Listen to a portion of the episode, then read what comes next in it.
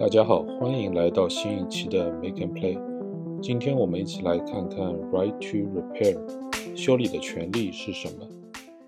这里有一篇去年发表在《纽约时报》Wirecutter 科技栏目的文章，对 Right to Repair 做了一个精炼的介绍。大家可以点击 Show Notes 里的链接阅读原文。这里我给大家简要复述一下。Right to Repair 去年促使美国总统拜登通过了一项 Executive Order 总统行政令，推动 FTC 联邦贸易委员会，促使第三方维修更容易。这个运动的目标正如它的名字所示：如果顾客拥有某项商品，他们应该能够自己维修，或者交给自己选择的技术人员进行维修。但随着现代科技的发展，当商品中有电子芯片时，维修难度将大大上升。Right to Repair 运动背后的一大组织 The Repair Association 倡导四个主要的政策目标：一、信息公开；二、确保第三方能获得维修所需的零件及工具；三、允许用户或第三方解锁修改设备；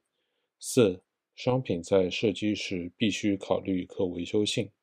其中，第一、第二条通常在立法提案中出现。下面我去看了一下 The Repair Association 这个组织的官网，发现了一些有趣的数字和信息。首先，这个组织的规模已经相当大，触及约一千五百万人群，有四百多个公司已成为会员。美国五十个州中，已经有一半以上在考虑立法保护维修权。他们认为，保护维修权有三个主要的好处：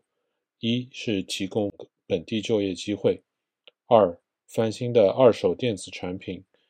可以低价或免费提供给低收入人群，以消除信息化的不平等；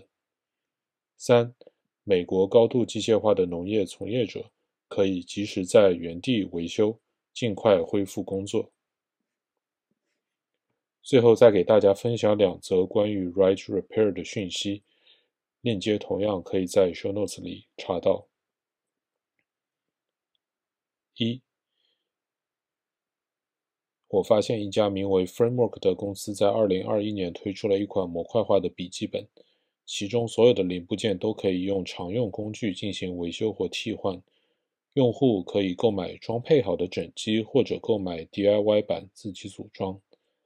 最近，他们又更新了第十二代英特尔处理器版本，而拥有旧版本的用户可以购买装载新处理器的模板进行更换，既环保又省去购买新笔记本的费用。第二则新闻则是，苹果最近在美国地区推出了自助维修服务，用户可以在网上订购官方零部件，并租用官方维修设备。在家完成维修后，用户可以将设备和旧部件寄回，这同样也做到了环保和用费的节省。以上就是本期 Make and Play，感谢收听，欢迎在小宇宙评论区留言交流，或在苹果 Podcast 评分留言。我们下期见，拜拜。